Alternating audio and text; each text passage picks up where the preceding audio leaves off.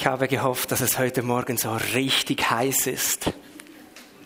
Das weiß ich gar nicht, ob das erfüllt ist oder nicht, aber es wird wahrscheinlich noch, weil heute geht es um den Durst. Und ich hab's gut.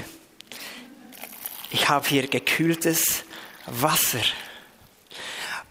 Und wenn es heute Nachmittag oder vielleicht in den vergangenen Tagen du mal an diesem Punkt warst, irgendwo beim Heuen oder so, kein Schatten irgendwo, und du hast gedacht, Wasser, ich brauche Wasser. Das ist genau die Haltung, die wir brauchen für die heutige Predigt. Jesus hat uns eingeladen, lösche deinen Durst. Um diese Einladung soll es heute gehen. Im ersten Teil. Aber Jesus hat dann noch etwas anderes gesagt. Das ist auch ganz entscheidend. Er hat gesagt, werde du zu einem Durstlöscher. Und das, das wollen wir heute Morgen ja auch annehmen. Es ist ein sehr bekanntes Bibelwort, von dem wir ausgehen. Und lass uns das doch lesen, ganz zu Beginn. Johannes 7, Verse 37 bis 39. Habt ihr vielleicht schon erraten, dass es darum geht? Johannes 7, 37 bis 39. Hast du eine Bibel, schlag sie auf und lies mit mir diese Verse.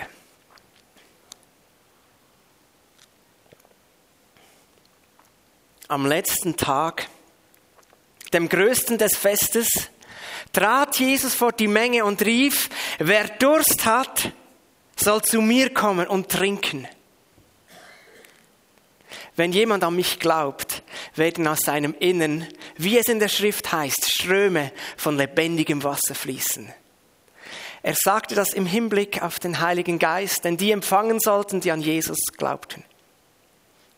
Denn der Geist war zu diesem Zeitpunkt noch nicht gekommen, weil Jesus noch nicht in seiner Herrlichkeit offenbar war. Soweit mal dieser Bibeltext. Das Fest, von dem hier die Rede ist, es war das Laubhüttenfest. In Erinnerung an die 40-jährige Wüstenwanderung hat Israel jedes Jahr dieses Fest gefeiert, um zurückzuschauen, um zu danken für die gnädige Bewahrung und natürlich in der Wüste auch für die Versorgung.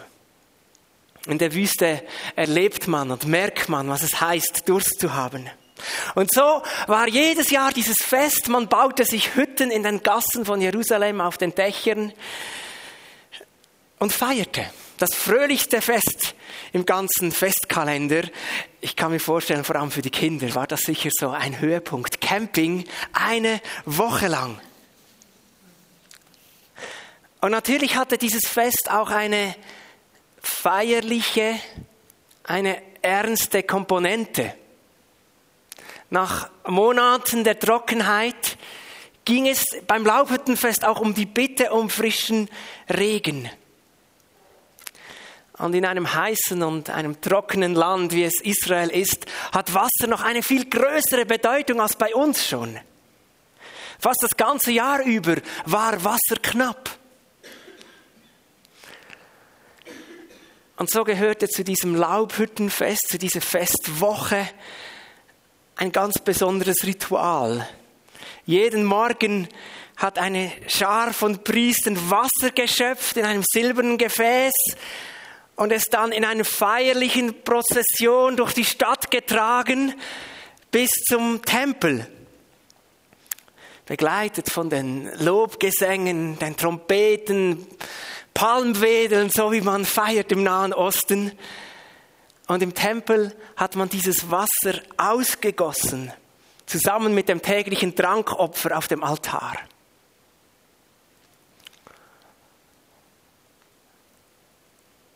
Und während dieses Wasser vorbeigetragen wurde,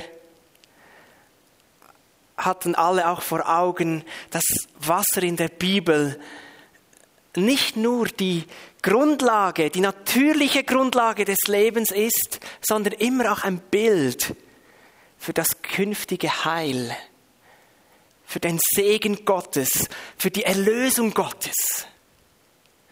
Prophet Zacharia steht, es wird geschehen an jenem Tag, Da werden lebendige Wasser aus Jerusalem fließen. Die eine Hälfte zum östlichen Meer, die andere zum hinteren Meer. Im Sommer wie im Winter wird es geschehen. Und der Herr wird König sein über die ganze Erde. An jenem Tag wird der Herr einzig sein, sein Name erhöht. Sacharja 14. Wie ersehnt war dieser Tag des Heils. Eben genauso, wie man an einem heißen Tag sich nach frischem Wasser sehnt. Das Kommen des Messias, das Kommen des Retters. Das Laubhüttenfest war ein Fest der Hoffnung, die Erwartung auf Gottes Erscheinen im Tempel von Jerusalem. Und wir haben recht genaue Berichte, wie diese Prozession da gefeiert wurde. Während das Wasser auf dem Altar ausgegossen wurde, da jubelte das Volk mit den Worten des Propheten Jesaja: Mit Freuden werdet ihr Wasser schöpfen aus den Quellen des Heils. Erfrischung einerseits, aber noch viel, viel mehr. Heil, Erlösung, Rettung. Und ich stelle mir so vor, dass sich dann nach diesem Jubel so wie eine andächtige Stille breit gemacht hat. Und ganz sicher war das der Moment, als Jesus nach vorne trat und in diese andächtige Ruhe hineinrief, wer Durst hat, soll zu mir kommen und trinken. Und ich bin ganz sicher, dann war es dann wirklich ruhig, weil alle waren schockiert. Das muss zuerst verdaut werden. Jesus nimmt für sich in Anspruch, selber die Quelle zu sein. Er bezieht dieses Jesaja-Wort, ihr werdet trinken aus der Quelle des Heils, auf sich selbst und lädt alle ein, zu, zu ihm zu kommen. Kommt zu mir und trinkt.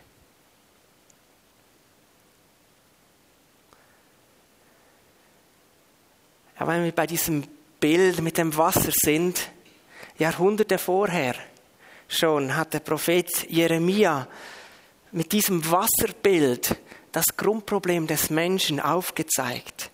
Wir lesen Jeremia 2, dass der Prophet im Auftrag Gottes ausruft, mich, die Quelle lebendigen Wassers, haben sie verlassen, um sich Zisternen auszuhauen, rissige Zisternen, die das Wasser nicht halten können. Das ist so ein starkes Bild. Kannst du dir das mal vor deinen inneren Augen ausmalen? Auf der einen Seite eine Quelle, wo lebendiges Wasser sprudelt. Und auf der anderen Seite dieses Loch, wo alles sofort wieder versickert. Gott, unser Schöpfer, ist die Quelle lebendigen Wassers. Und wer sich von ihm entfernt, das sagt ja Jeremia, der der kommt in einen Bereich, wo sein Leben austrocknet. Wo er es nicht schafft, bei aller Anstrengung, sich selber umfassendes Leben zu schaffen. Die Bibel sagt, selbst wenn alles vorhanden ist, was es aus unserer Sicht zum Leben braucht, meine Nahrung, ein Dach über dem Kopf, Sicherheit, Freude, Sinn, was auch immer, die Bibel sagt, es gibt einen Bereich, den kann der Mensch nicht selber stillen. Jesus hat ja gesagt, der Mensch lebt nicht vom Brot allein. Es gibt einen zweiten Bereich, kann es geistlichen Bereich nennen, was auch immer, etwas, was bei aller Nahrung, bei allem Wohlstand immer noch fehlt. Und ist es nicht so? Wahrscheinlich gab es noch nie eine Generation wie die unsrige, die das mit einer solchen Gewissheit beantworten, bejahen kann. Es gab noch nie ein solch gesichertes, freies, bequemes, rundum versorgtes Leben, wie wir es erleben dürfen. Und wir werden nicht zufrieden. Der Mensch wird nicht zufrieden. Der Mensch kommt nicht zur Ruhe. Wir werden nicht satt. Irgendwie bleibt dieser Durst bestehen. Die Bibel sagt, der Mensch ist auf Gott hin geschaffen. Und vielleicht nehmen wir das nur ganz diffus wahr. Irgendetwas, wir können es nicht benennen. Das Wort Gottes kann es benennen. Es geht letztlich um die Sehnsucht nach Gott, um seine Annahme, um seine Liebe, um die Sehnsucht nach seiner Gegenwart.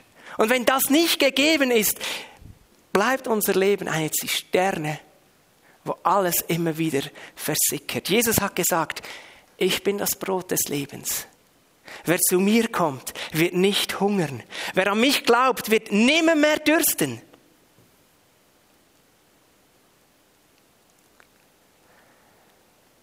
Wer Durst hat, soll zu mir kommen und trinken. Jesus hat bereits früher mal an so einem heißen Tag sie durch Samarien gewandert sind, ohne Schatten. Und da kamen sie zu einem Brunnen und Jesus bittet eine Frau um Wasser. Und sagt ihr dann so beiläufig, und wenn du erkennen würdest, wer vor dir steht, du würdest mich bitten und ich würde dir lebendiges Wasser geben.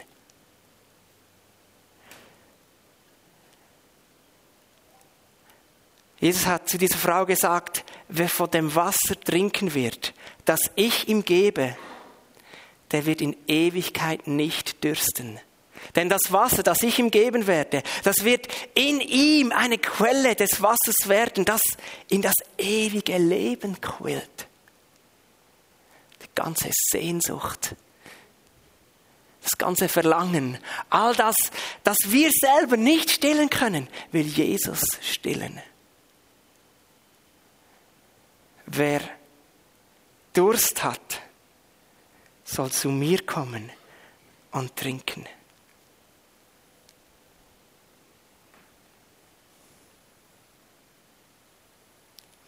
Was ist wohl in den Köpfen damals dieser Festbesucher vorgegangen? Eben haben sie gesehen, wie das Wasser ausgeleert wird aus dem auf dem Altar. Eben haben sie noch selber mit eingestummen in diesen Lobpreis. Mit Freuden werden wir schöpfen aus der Quelle des Heils. Und jetzt diese Einladung.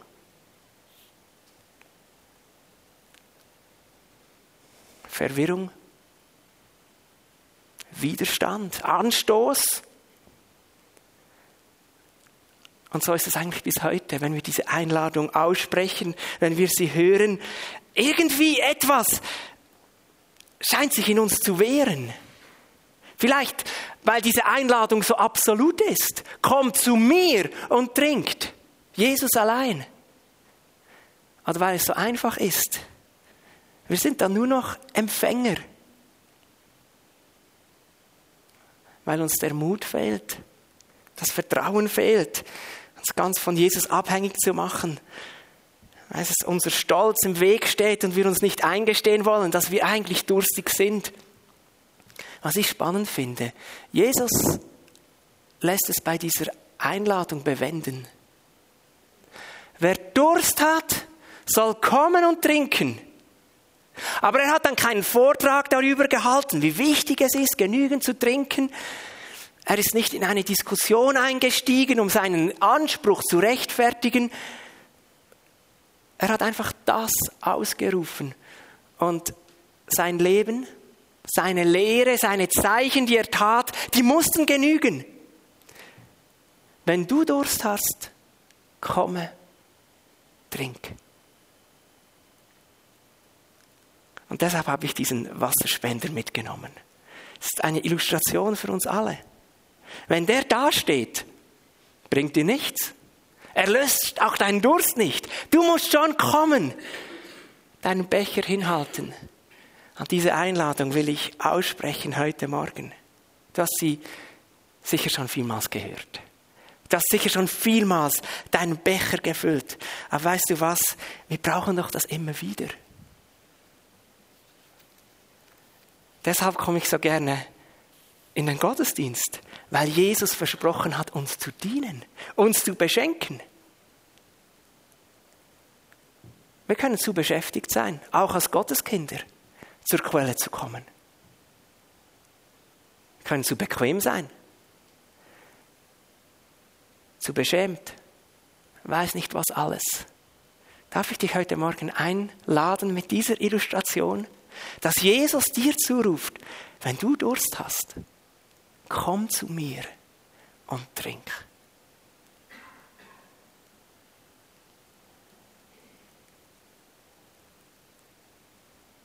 Die Bibel schließt dem letzten Buch der Offenbarung mit einer Aussage, die Jesus macht. Er sagt dort, auf dem Thron sitzend, erhoben in Herrlichkeit, wie wir es gesungen haben, ich bin das A und das O, der Ursprung und das Ziel aller Dinge. Wer Durst hat, dem werde ich umsonst vom Wasser zu trinken geben, das aus der Quelle des Lebens fließt. Ich möchte noch einmal fragen, hast du Durst? Hast du Mangel? Komm zu Jesus.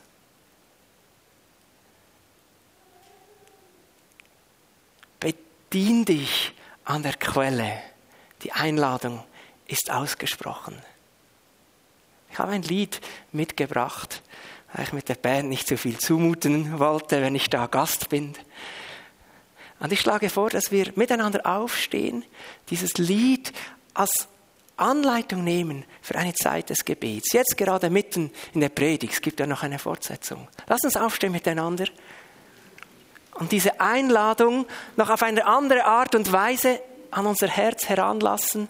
Und du bist eingeladen, zu Jesus zu kommen, dein Leben ihm hinzuhalten und zu sagen, stille du meinen Durst. Thank you.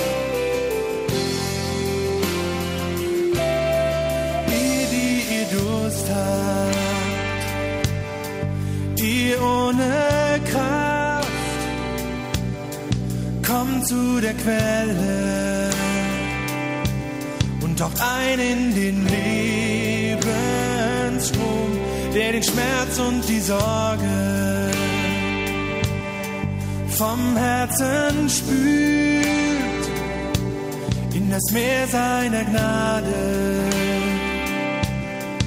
das auch im Tiefen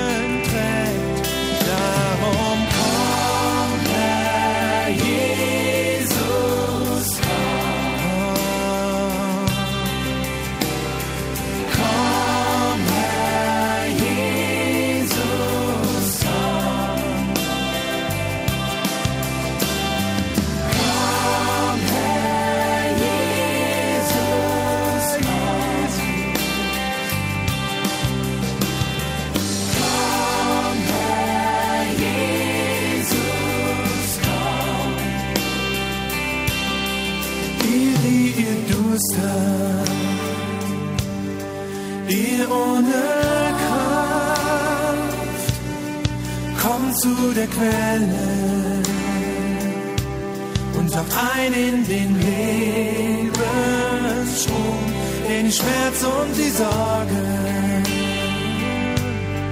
vom Herzen spürt, in das Meer seiner Gnade, das auch im Tiefen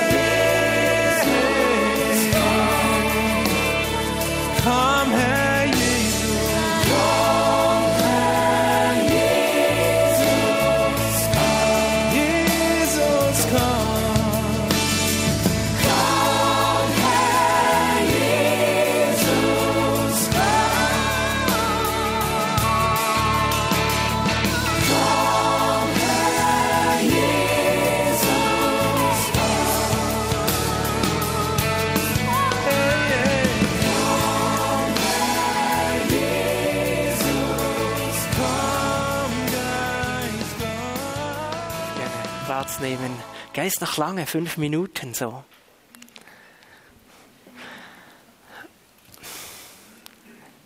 Wer Durst hat, komme zu mir und trinke. Lass uns immer wieder diese Quelle suchen. Darf ich weiterlesen? Wer Durst hat, soll zu mir kommen und trinken. Wenn jemand an mich glaubt, werden aus seinem Innern, wie es in der Schrift heißt, Ströme von lebendigem Wasser fließen.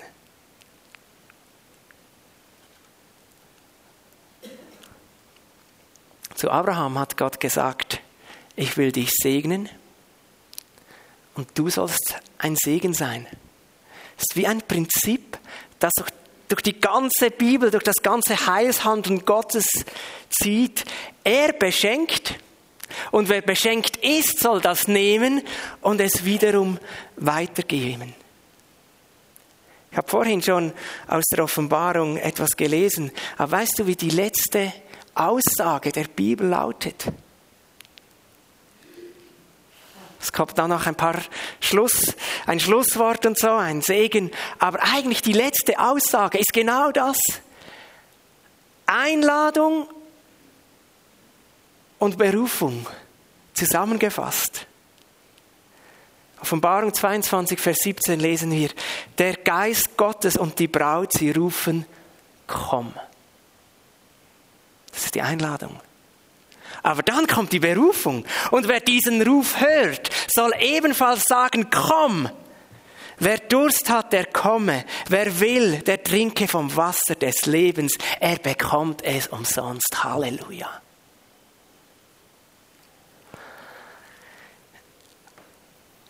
Und ich hoffe, du warst gehorsam vorhin, bist gekommen, hast getrunken, hast dich bedient.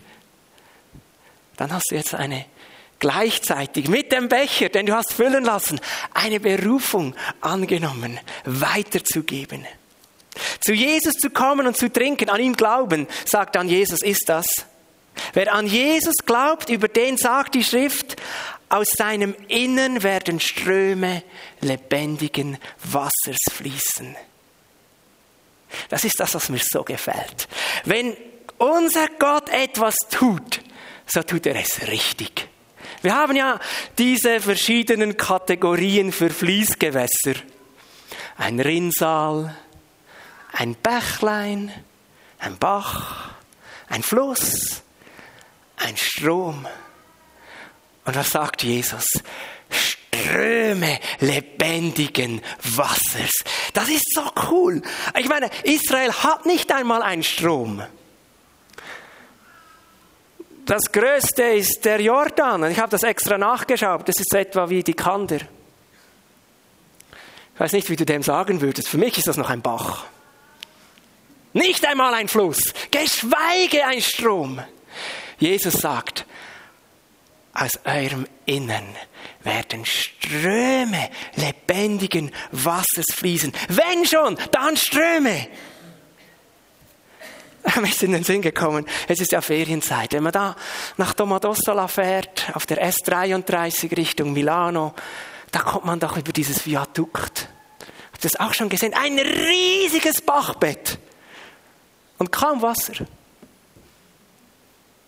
Kaum Wasser. Warum so ein großes Bachbett? Nun ja, das sind steile Bergflanken. Und ich stelle mir vor, wenn es da mal dann gewittert, dann kommen die Ströme. Und das hat Jesus gemeint. Das ist in Israel auch so. Trockenes Land, trockene Wüste, aber wenn es dann geregnet hat, dann sammelte sich das Wasser und riss alles mit. Ströme lebendigen Wassers.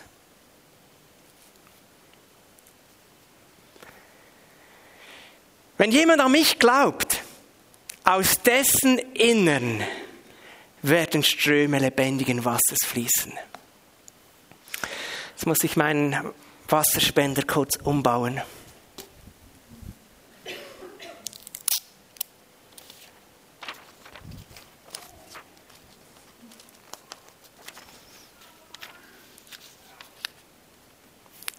Das bist du. Das ist deine Berufung. Immer wieder zu Jesus zu kommen, aber gleichzeitig bist du jetzt einer, der lebendiges Wasser weitergeben kann.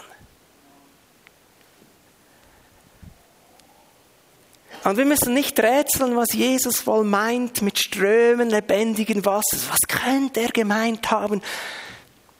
Man muss nur die Apostelgeschichte aufschlagen und es ist nicht zu übersehen.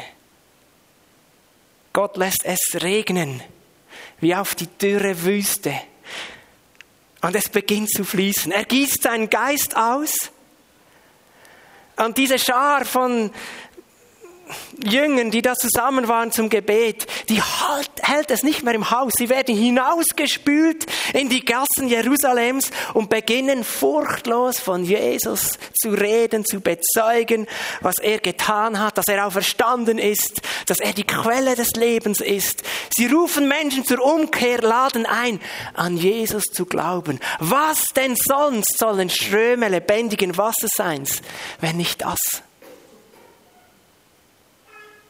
Und schau einmal, auch ihr Umgang hat sich dann verändert. Sie begannen miteinander das Leben zu teilen. Die Bibel sagt sogar, sie kamen täglich zusammenkohlen, um zu beten, einander zu dienen, das Abendmahl zu feiern, ihre Barmherzigkeit, ihre Großzügigkeit, ihre Bereitschaft, sich der Not des anderen anzunehmen, ließ sie alles, was sie hatten, miteinander teilen. Was denn sonst soll Ströme lebendigen Wassers sein, wenn nicht so eine Liebe zueinander? Und wir lesen davon, wie dieser Strom lebendigen Wassers Kranke erreicht hat. Sie werden gesund, der Gelähmte im Tempel Johannes und Petrus sagen, wir haben kein Geld, um es dir zu geben, aber wir haben, wir haben lebendiges Wasser, hier nimm und trink. Er wird gesund. Es geschehen Zeichen, Übernatürliches. In der Gegenwart Gottes, durch die Hand einfacher Gläubiger. Was denn sonst sollten Ströme lebendigen Wassers sein, wenn nicht das? Es bringt Leben, es bringt Heil, es bringt Erlösung.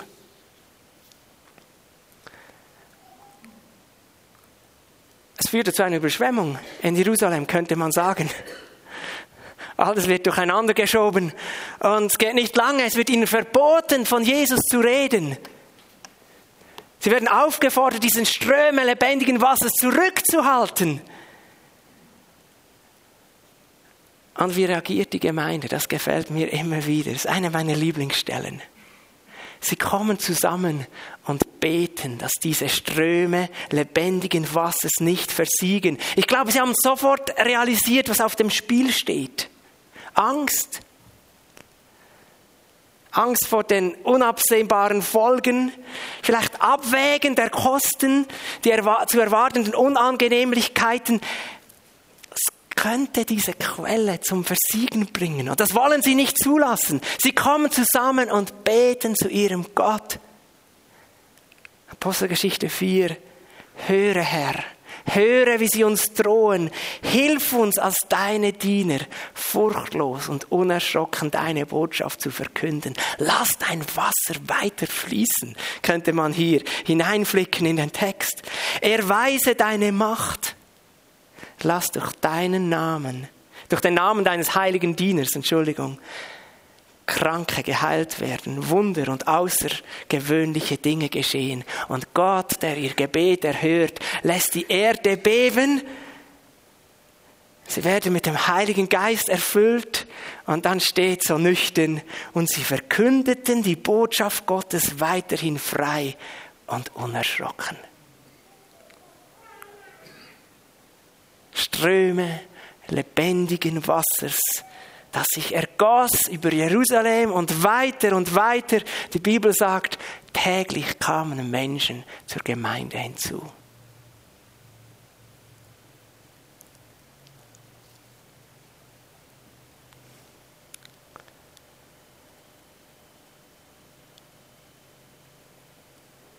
Wenn jemand an mich glaubt, werden aus seinem Innern Ströme von lebendigem Wasser fließen. Hat da Jesus an uns gedacht? Der du an Jesus glaubst? Hat er auch mich vor Augen? Ich finde einfach keinen Hinweis, dass Jesus diese Berufung befristet hätte. Dass da stehen würde, in den ersten paar Jahren werden Ströme lebendigen Wassers fließen, bevor es langsam versiegt. Das steht hier nicht. Es ist deine und meine Berufung, lösche ihren Durst. Und weißt du, wenn ich dieses Bild anschaue, das fordert mich so was von heraus. Wenn Jesus gesagt hätte, Tropfen lebendigen Wassers, okay. Aber so, Ströme. Wie dieser Hydrant. Muss ich in meinem Leben sagen, das ist nicht der Ist-Zustand. Da gibt es gar nichts zu diskutieren.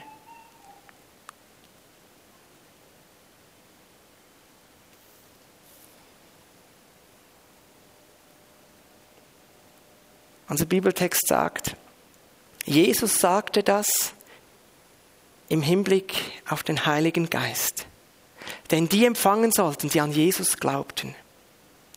Der Geist war zu diesem Zeitpunkt noch nicht gekommen, weil Jesus noch nicht in seiner Herrlichkeit offenbar worden war.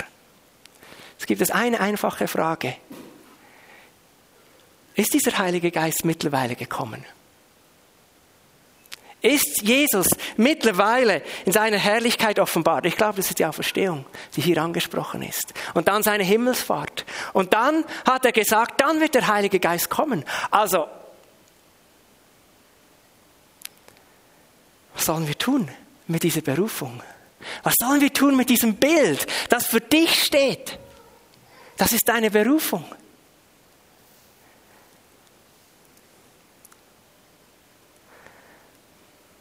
Eigentlich weiß ich die Antwort auch nicht. Es ist immer blöd, wenn der, der vorne steht, sagen muss, ich weiß es auch nicht. Ich weiß nur, Jesus hat diese Berufung über unserem Leben ausgesprochen. Ströme lebendigen Wassers.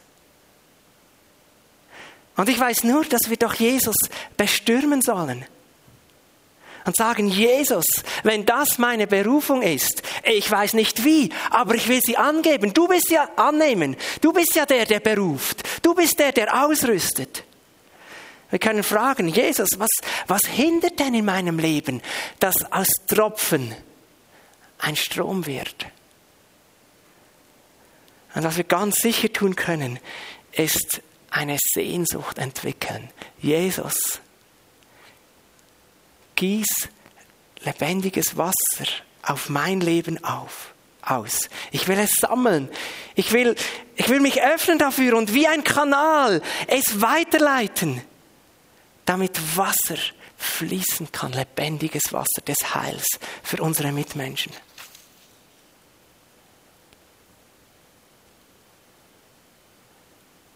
Mehr habe ich eigentlich nicht zu sagen. Wenn jemand an mich glaubt, aus seinem Innern werden Ströme von lebendigem Wasser fließen. Ich kann nur einladen, dass wir mit dieser Sehnsucht vor unseren Gott kommen. Dass wir sagen, Jesus, ich kann das nicht, füll du mich. Können wir das noch einmal machen mit so einem Lied, das wir einspielen und eine Gebetszeit, wo wir hineingehen, wo einfach jeder für sich vor Jesus kommt und sich ihm öffnet? Ich würde das so vorschlagen. Lass uns aufstehen. Ich habe ein zweites Lied. Und wir wollen einfach diese Einladung nehmen, unsere Berufung packen und mit unserer Sehnsucht und unserer Hilflosigkeit vor Jesus kommen.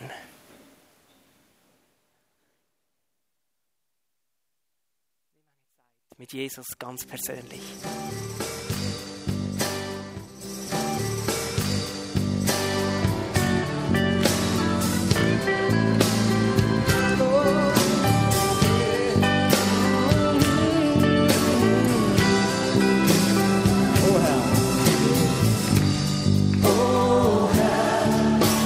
Ströme des lebendigen Wassers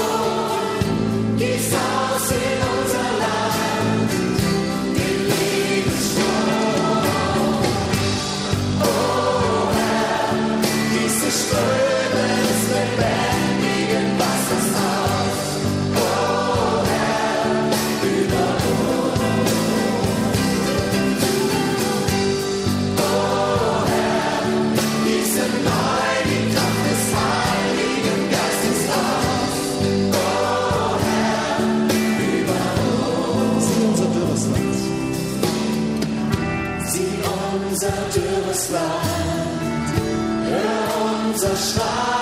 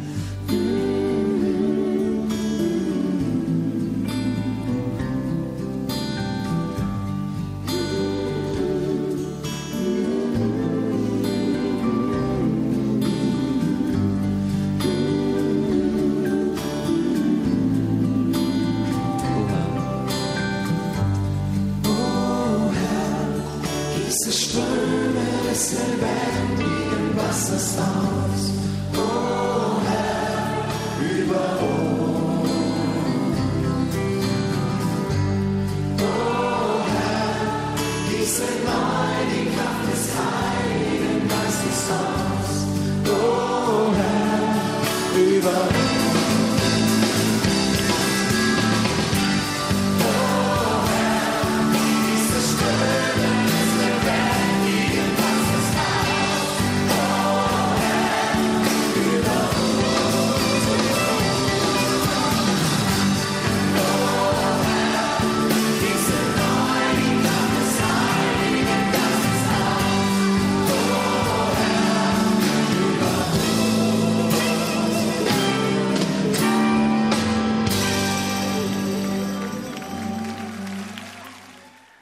Lass uns Platz nehmen.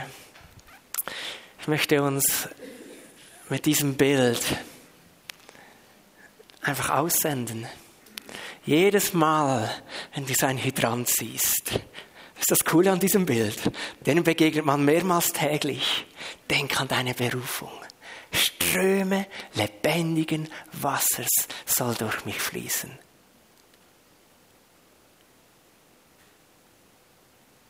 Nimm diesen Bibeltext mit.